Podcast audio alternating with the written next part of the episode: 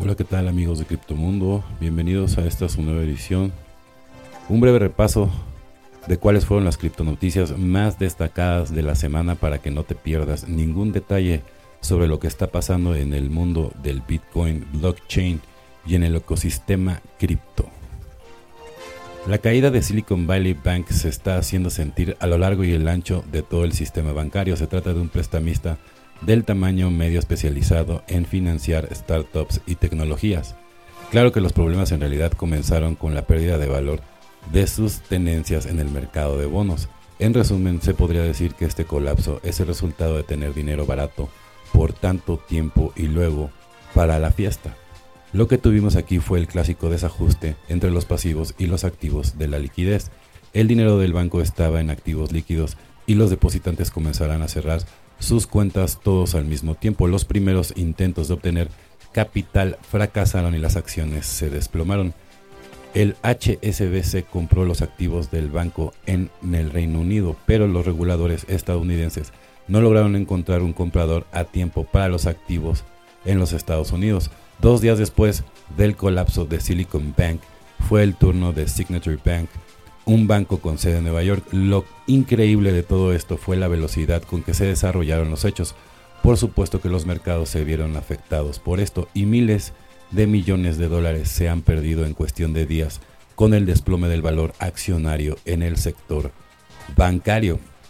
¿Cuál será el próximo banco en caer? De hecho, ya varios bancos regionales están en la mira y la preocupación, por supuesto, es un efecto dominó. El, el Tesoro de la Reserva Federal y la Corporación Federal de Seguros y Depósitos en acción coordinada intervinieron para proteger a los depositantes de Silicon Valley y Signature Bank. De esta forma establecieron una instalación que permite a los bancos utilizar fondos de emergencia. Esto en teoría debería ser suficiente para solventar la crisis de liquidez.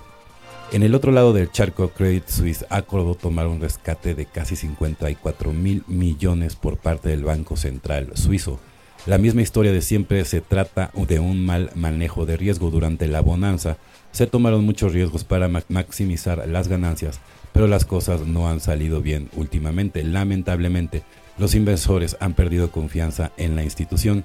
Un rescate mayor seguramente será necesario. Supongo que las autoridades no permitirán que el banco quiebre porque hacerlo pondría en riesgo todo el sistema. ¿Quiénes serán los ganadores de todo esto? Bitcoin, el oro, los promotores de ambos activos sin lugar a dudas usarán esta coyuntura para captar compradores con sus respectivas narrativas anti-establecimiento, lo que podría producir algunas alzas a corto plazo. Sin embargo, en mi opinión, en el largo plazo, los ganadores de esta historia serán los grandes bancos. La subida del dólar a mitad de semana se podría interpretar como una señal de confianza, o sea, es bastante probable que el dinero salga de los bancos pequeños para ir a los bancos grandes. Ahora bien, hablemos del top criptonoticias de la semana según Cointelegraph.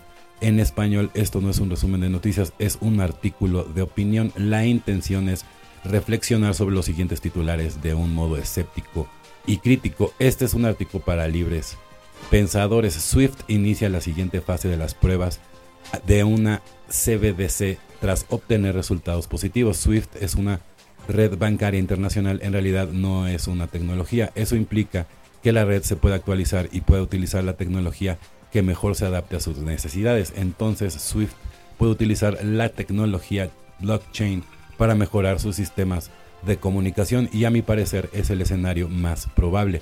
Francamente no creo que la red Swift sea suplantada por la tecnología blockchain. Me refiero a proyectos de blockchain aseguran contar con mejor tecnología y la red una red como la Swift no se construye en un día. Los abogados de Sam Backman Fried señalan la necesidad de retrasar el juicio penal de octubre. Los abogados serán los verdaderos ganadores en todo esto. Todas las semanas es algo nuevo y lo que falta, la Reserva Federal de Estados Unidos creará un nuevo equipo de criptomonedas ante la preocupación por las stablecoins no reguladas. Es justo y necesario, además es inevitable esto viene, nos guste o no, aquí el dilema no gira en torno a la regulación o no la o no regulación. Lo que debe ocupar es la no obtención de una mala regulación. Todos los esfuerzos deben estar en obtener la mejor regulación posible. ¿Cuál es la mejor regulación? Una regulación que proteja al usuario sin perjudicar al emisor. El CEO de Coinbase se plantea añadir funciones bancarias tras la crisis de Silicon Valley Bank. No hay que ser un, genio para saber que este es el futuro. Los exchanges de criptomonedas se convertirán en neobancos y los bancos tradicionales ofrecerán productos y servicios del criptomundo, que es lo que estamos hemos estado comentando que iba a pasar en estos eh, últimos capítulos. El capitalismo no se detiene, siempre tendremos personas queriendo nuestro dinero y para lograr esto sacarán productos y servicios de interés. Francamente es muy difícil tener todo nuestro dinero debajo del colchón. Esto es autocustodia para siempre, que es lo que les hemos estado diciendo, ¿no? O sea, al final del día, ¿no? El FIS ya empezó, ¿no? Ya con las regulaciones, ¿no? Y ahora, pues evidentemente, lo que comentamos, ahora los bancos también van a empezar a ofrecer, evidentemente, a todas estas personas, ¿no? Para que empiece a crecer el mercado. Biden promete proteger a los depositantes de SBB y Signature Bank sin perjudicar a los contribuyentes. He aquí uno de los beneficios que implica tener dinero en un banco estadounidense. Ciertamente no todo es color de rosa, sin embargo sería una exageración sugerir que todo es malo. La regulación en los Estados Unidos le exige a los bancos asegurar sus depósitos, es decir, cada banca paga sus cuotas especiales que cubren el riesgo en quiebra. O sea, las inyecciones de liquidez no son un regalo, son mecanismos que se han diseñado con anterioridad para proteger a los depositantes. Supongamos que tenemos un seguro de salud, nos enfermamos y el seguro cubre nuestros gastos médicos.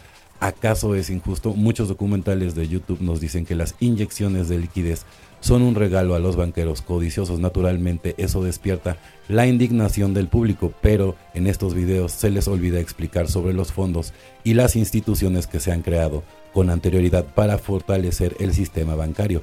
Los bancos son los que pagan por esa protección. Entonces, cuando un banco se mete en problemas, estos sistemas de protección se activan y se activan para proteger el dinero de los, de los depositantes y para proteger la integridad del sistema bancario en general, evidentemente, ¿no? Entonces, es muy importante, ¿no? hacer esta reflexión.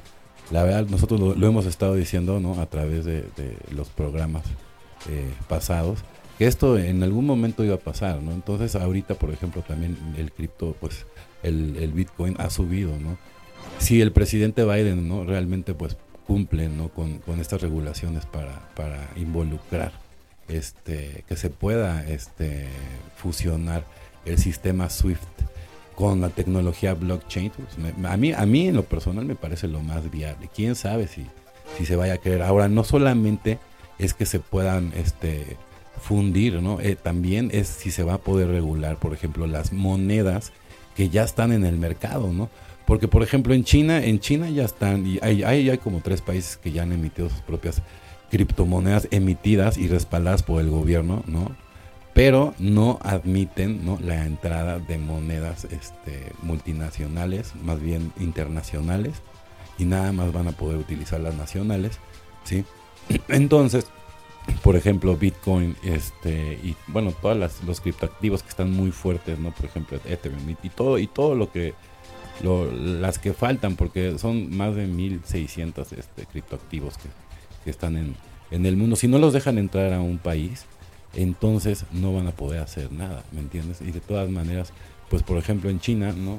Nada más utilizan la que, la que, la que emitió el gobierno, ¿no? Y toda la gente así, y tú llegas con un Bitcoin normal y no te lo van a aceptar ya está prohibido por el gobierno. Yo apenas hace unos cuatro años todavía estaba ahí y todavía, todavía había cajeros de Bitcoin y todo el tema, pero ya han cambiado las regulaciones. Y China, como siempre, fue el primero en, dar el paso, ¿no? Y ahora, bueno, pues ya utilizan su, propia moneda emitida, evidentemente, por el gobierno, que es muy importante. Entonces, yo creo que todo, todos los países van a seguir, ¿no? Con, con lo que hace la mano, hace el atrás pero ahí es donde ya las monedas que están actualmente en el mercado, que no están reguladas, quién sabe si los gobiernos las vayan a, regular, ¿no? O vayan a emitir, igual que China, las propias y prohibir las que están en el mercado, que es por eso que nosotros, ¿no? En este programa, ahorita no recomendamos el estar invirtiendo, ¿no? En, en criptoactivos, ¿no? Ahorita no es un buen momento para hacerlo. Ya explicamos la otra vez que traje yo un experto en qué otros portafolios puedes armar, ¿no? Para, para mientras, ¿no? Este, aguantar todo lo que se viene, porque ahorita, ahorita viene un, como un colapso, ¿no? Entonces, este, un colapso económico mundial, ¿no? Entonces aquí lo único que falta es, es ver de dónde va a salir el detonador, ¿no? Puede ser, puede ser de, una manera artificial, ¿no? creada por el hombre, o puede ser de una manera natural, que muchos dirían como, como un eh, castigo a la humanidad, pero bueno, son cosas que van pasando cíclicamente, ¿no? Y evidentemente es parte de la evolución. Bueno amigos y amigas de Criptomundo, esto fue una edición más, están escuchando Electro Alien Radio.